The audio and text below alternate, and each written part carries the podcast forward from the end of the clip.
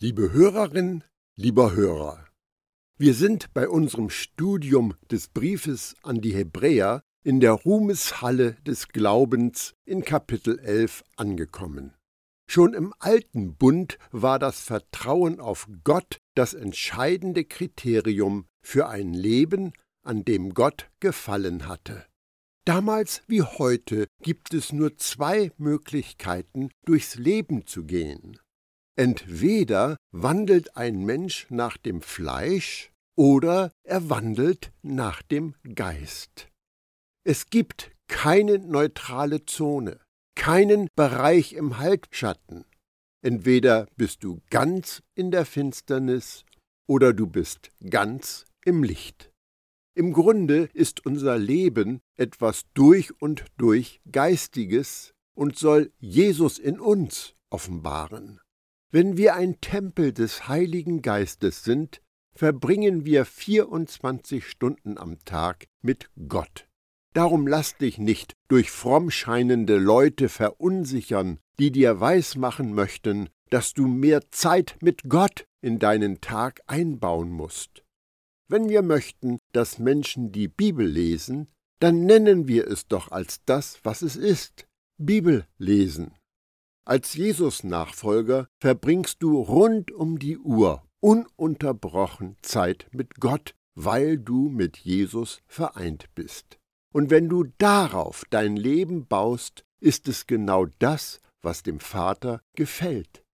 Wenn du von oben neu geboren bist, hast du das Geschehen am Kreuz gesehen, hast du die Auferstehung gesehen, Hast du das Wirken des Heiligen Geistes gesehen? Hast du Jesus vollmächtiges Leben gesehen? Erlebst du die Einheit, für die Jesus in jenem Garten gebetet hat? Die Verbindung zwischen Rebe und Weinstock ist real und sie besteht hier und jetzt.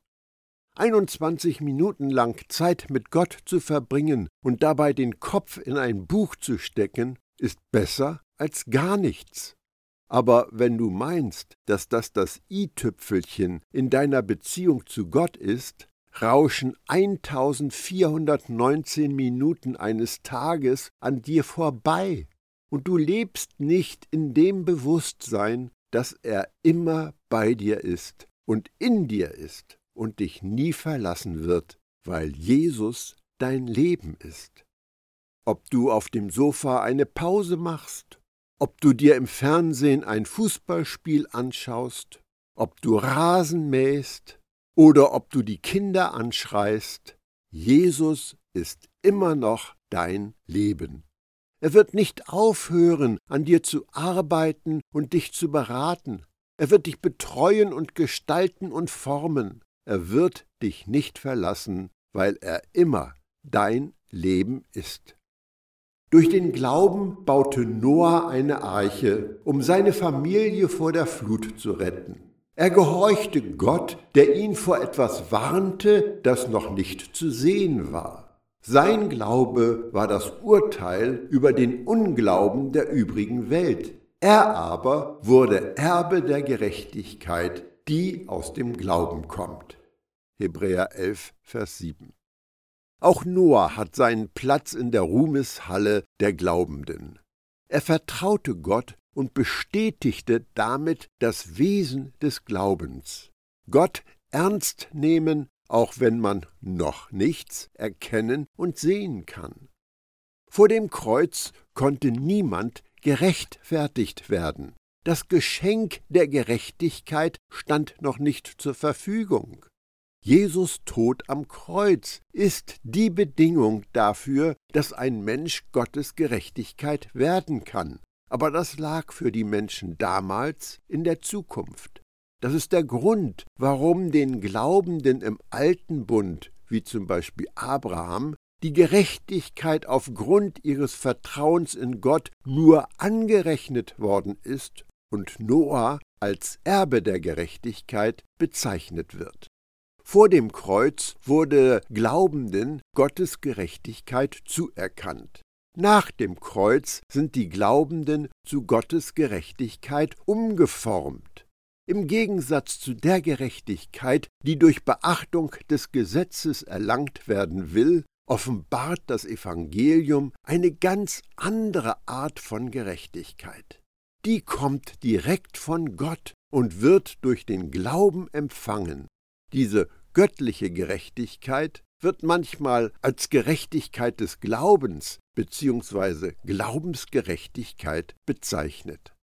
Durch den Glauben wurde Abraham gehorsam, als er berufen wurde, an einen Ort zu ziehen, den er erben sollte. Und er zog aus und wusste nicht, wo er hinkäme. Durch den Glauben ist er ein Fremdling gewesen im Land der Verheißung, wie in einem fremden Land, und wohnte in Zelten mit Isaak und Jakob, den Miterben derselben Verheißung denn er wartete auf die Stadt, die einen festen Grund hat, deren Baumeister und Schöpfer Gott ist.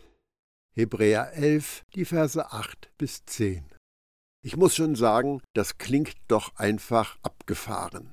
Da wird von einem Mann berichtet, der als wohlhabender Nomade durch ein raues und herausforderndes Leben zieht und dabei Zeit und Muße hat, seinen Blick auf etwas Unsichtbares, auf Gottes Neuschöpfung auszurichten. Er schaut im Glauben voraus auf eine geistige Stadt, eine geistige Heimat, und er ist nie angekommen, zumindest nicht zu seinen Lebzeiten. Selbst ein Mann wie Abraham hat Gott nicht ganz verstanden.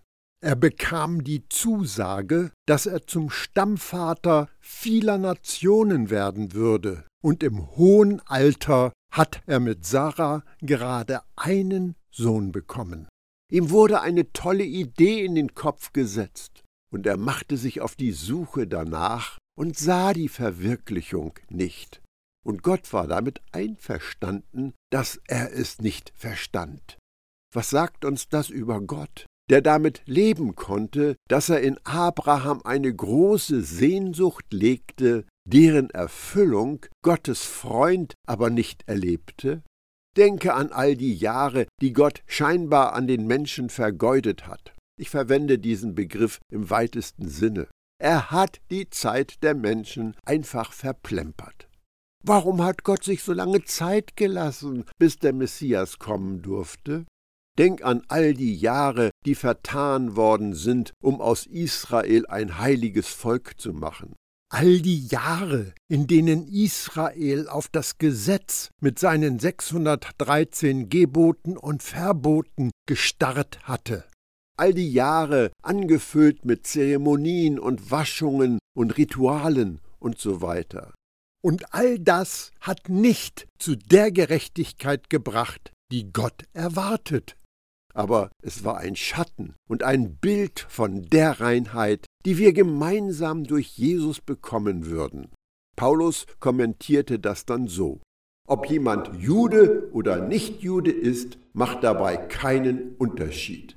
Alle haben denselben Herrn und er lässt alle an seinem Reichtum teilhaben, die ihn im Gebet anrufen.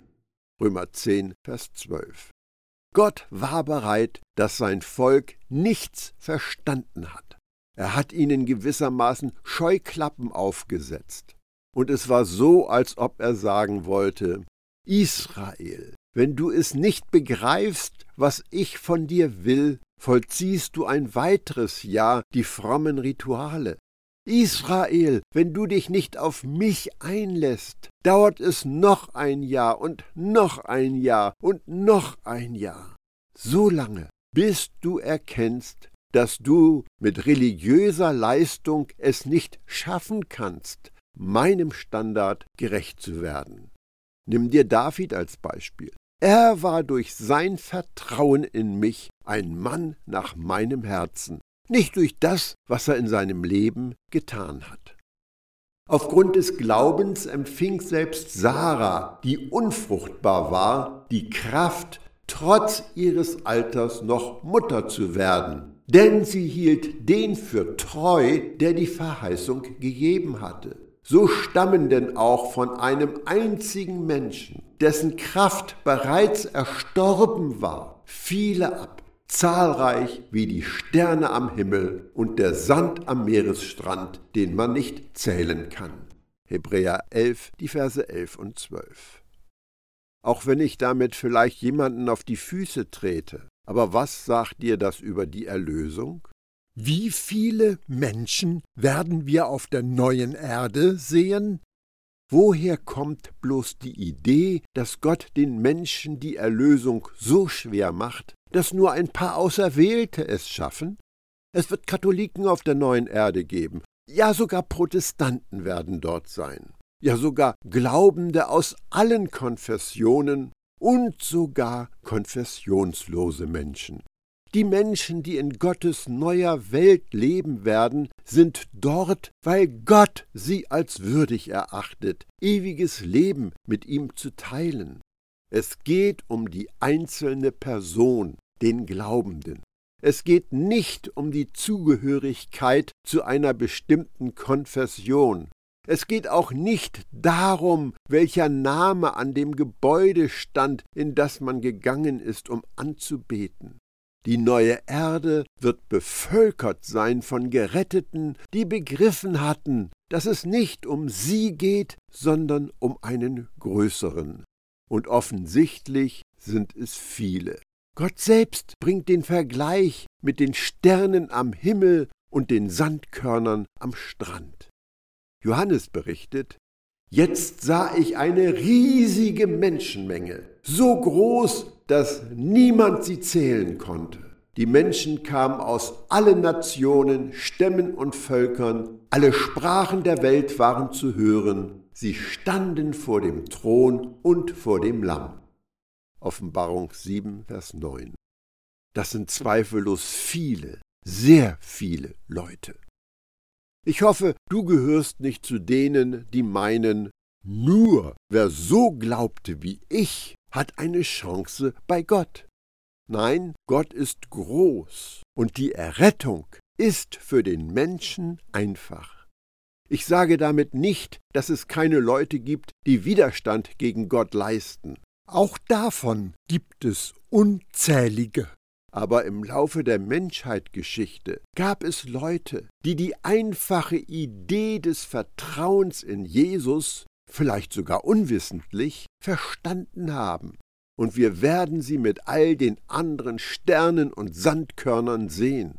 Es wird eine nicht zu zählende Schar sein.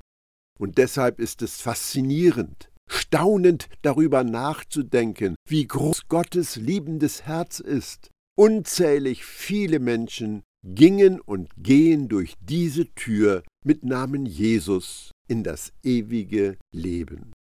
All diese Menschen glaubten bis zu ihrem Tod, ohne erhalten zu haben, was Gott ihnen versprochen hatte.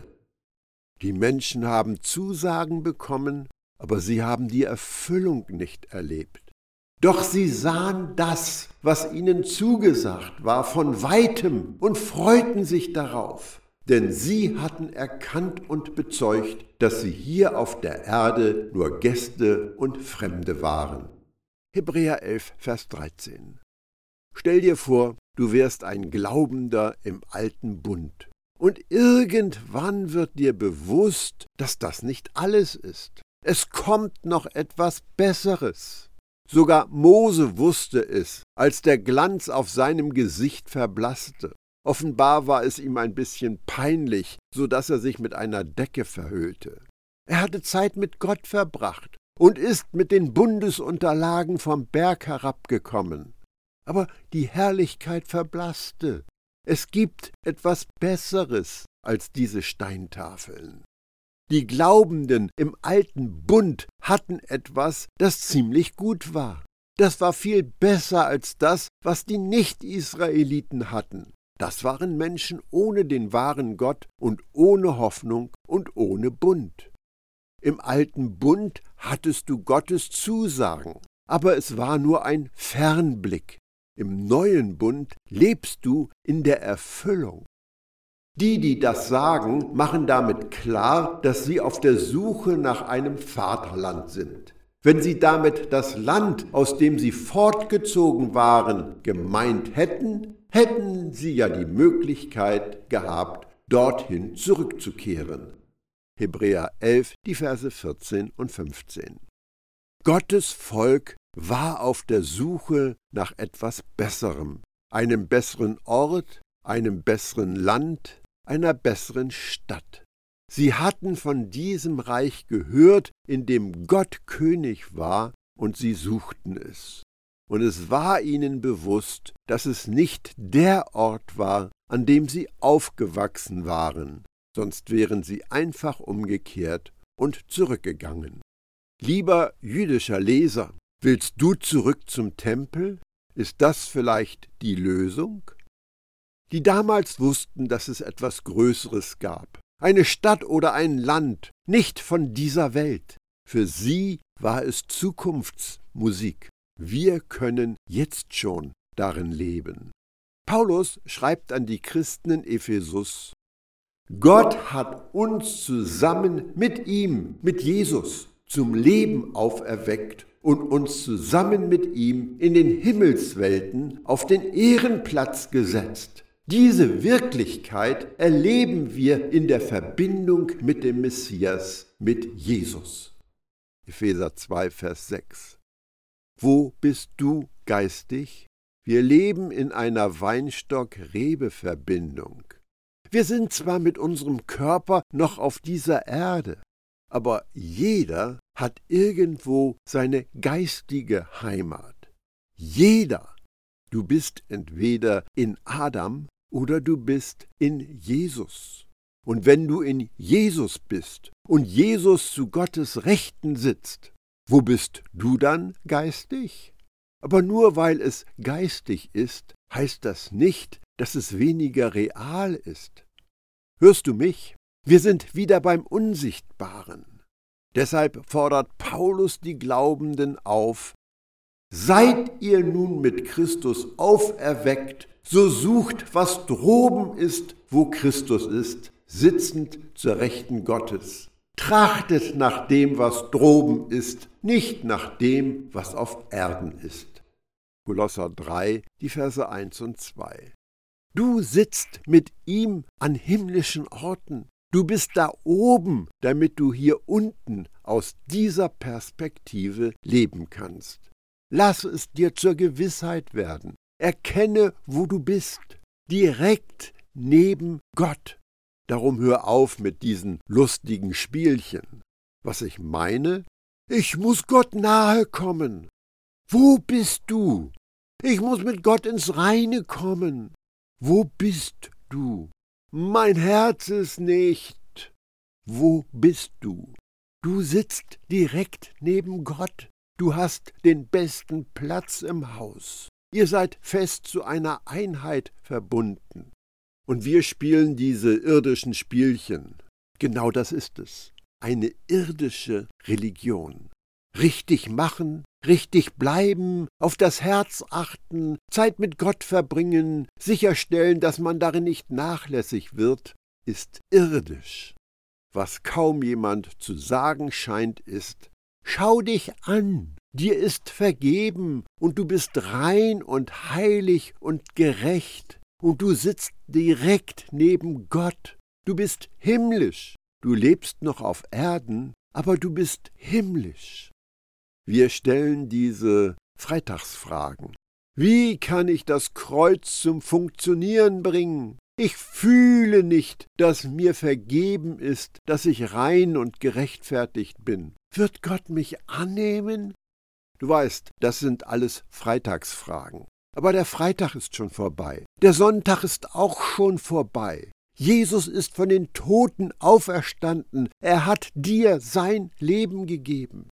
Du bist ein Sohn, du bist eine Tochter, du bist Erbe oder Jesus Miterbe.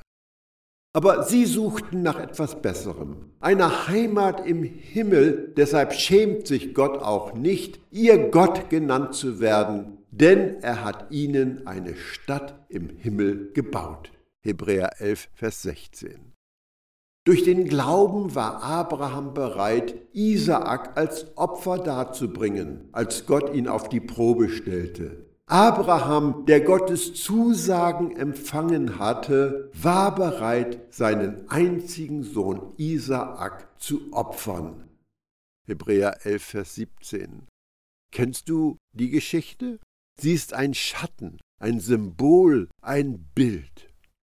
Und zu dem doch gesagt worden war, nach Isaak soll deine Nachkommenschaft genannt werden. Er rechnete damit, dass Gott auch die Macht habe, von den Toten zu erwecken.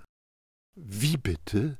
Ich soll meinen Sohn der Verheißung opfern? Aber weißt du was? Ich glaube daran, dass Gott Menschen von den Toten auferwecken kann. Also werde ich im Vertrauen auf Gott das Ungeheuerliche tun. Und in letzter Minute ändern sich die Anweisungen, weil Gott kein Interesse am Töten hatte. Darum hat er ihn als ein Gleichnis auch zurückerhalten. Hebräer 11, die Verse 18 und 19. Isaak war also ein Typus, ein Schatten, ein Symbol, ein Bild für Jesus Tod und Auferstehung. Aufgrund des Glaubens segnete Isaak seine Söhne Jakob und Esau im Blick auf das, was kommen würde. Aufgrund des Glaubens segnete Jakob auf seinem Sterbebett jeden der Söhne Josefs besonders. Und auf seinen Stab gestützt neigte er sich anbetend vor Gott. Aufgrund des Glaubens dachte Josef vor seinem Tod an den Auszug der Israeliten aus Ägypten und bestimmte, was dann mit seinen Gebeinen geschehen sollte. Aufgrund des Glaubens wurde Mose nach seiner Geburt drei Monate lang von seinen Eltern versteckt gehalten. Sie sahen seine Schönheit und hatten keine Angst, dem Befehl des Königs zu trotzen. Aufgrund des Glaubens wollte Mose, als er herangewachsen war, sich nicht mehr Sohn der Pharao-Tochter nennen lassen. Dazu war sicher eine Menge Mut nötig. Lieber wollte er mit dem Volk Gottes misshandelt werden, als sich dem flüchtigen Genuss der Sünde hinzugeben. Wie Christus setzte er sich der Schande aus und hielt das für einen größeren Wert als die Schätze Ägyptens denn er hatte die künftige Belohnung im Blick. Aufgrund des Glaubens verließ er Ägypten, ohne sich vor dem Zorn des Königs zu fürchten, denn er blieb standhaft, als ob er Gott, den Unsichtbaren, sehen könnte. Aufgrund des Glaubens führte er das Passafest ein und ließ mit dem Blut der Passalämmer die Türpfosten bestreichen, damit der todbringende Engel ihre Erstgeborenen verschonte. Aufgrund des Glaubens zogen die Israeliten durch das Rote Meer, als wäre es trockenes Land. Als die Ägypter das auch versuchten, ihr kennt ja die Geschichte, ertranken sie alle. Aufgrund des Glaubens stürzten die Mauern Jerichos ein, nachdem die Israeliten sieben Tage um die Stadt gezogen waren. Aufgrund des Glaubens blieb die Hure Rahab bei dem Untergang Jerichos bewahrt. Sie hatte die Kundschafter freundlich aufgenommen, während die anderen Einwohner sich Gott widersetzten. Wie viele andere wären noch zu nennen, doch die Zeit würde mir fehlen sie fehlt mir tatsächlich, wenn ich von Gideon und Barak erzählen wollte, von Simsom, Jiftach und David, von Samuel und den Propheten. Aufgrund des Glaubens haben sie Königreiche niedergezwungen, für Gerechtigkeit gesorgt und bekommen, was Gott ihnen versprochen hatte.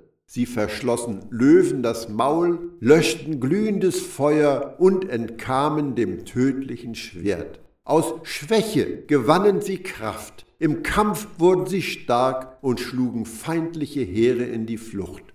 Und Frauen erhielten ihre Toten durch Auferstehung zurück. Andere dagegen, die auch Gott vertrauten, wurden zu Tode gefoltert. Sie hofften auf eine bessere Auferstehung, als nur ihre Freiheit wieder zu erlangen. Wieder andere ertrugen Spott und Auspeitschungen, Ketten und Gefängnis. Sie wurden gesteinigt, zersägt und mit dem Schwert umgebracht. Heimatlos zogen sie umher, in Schaf- und Ziegenfelle gehüllt, notleidend, bedrängt, misshandelt.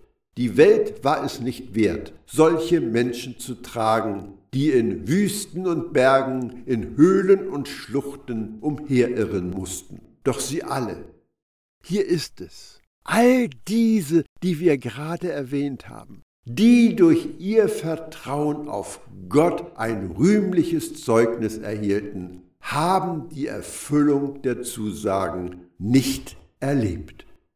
Hebräer 11, die Verse 20 bis 39. Das Schlüsselwort ist nicht. Halte dir ihre Hingabe und Opferbereitschaft vor Augen. Schwöre Gott ab. Nein, ich werde dich umbringen. Dann tu es. Und trotzdem haben sie nicht das bekommen, was du jetzt hast. Aber was ist, wenn ich?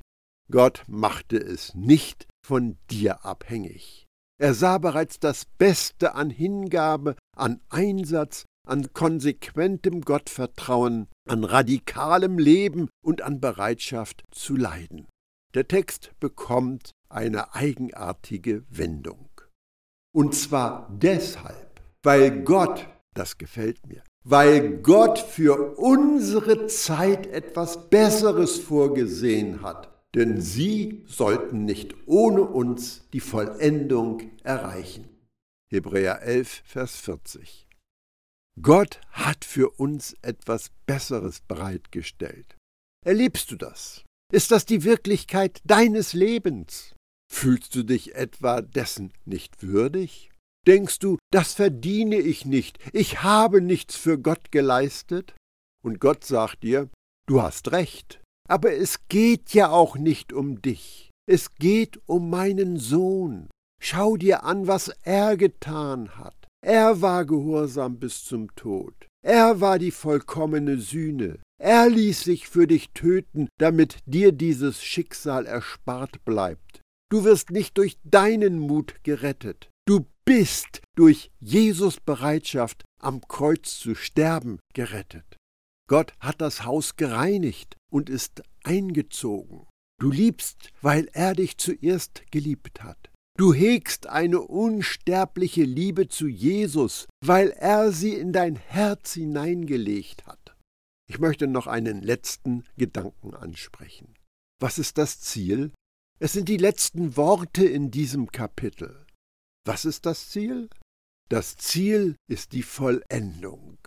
Wir wären nie dahin gekommen, aber wir sind Erben der Vollkommenheit.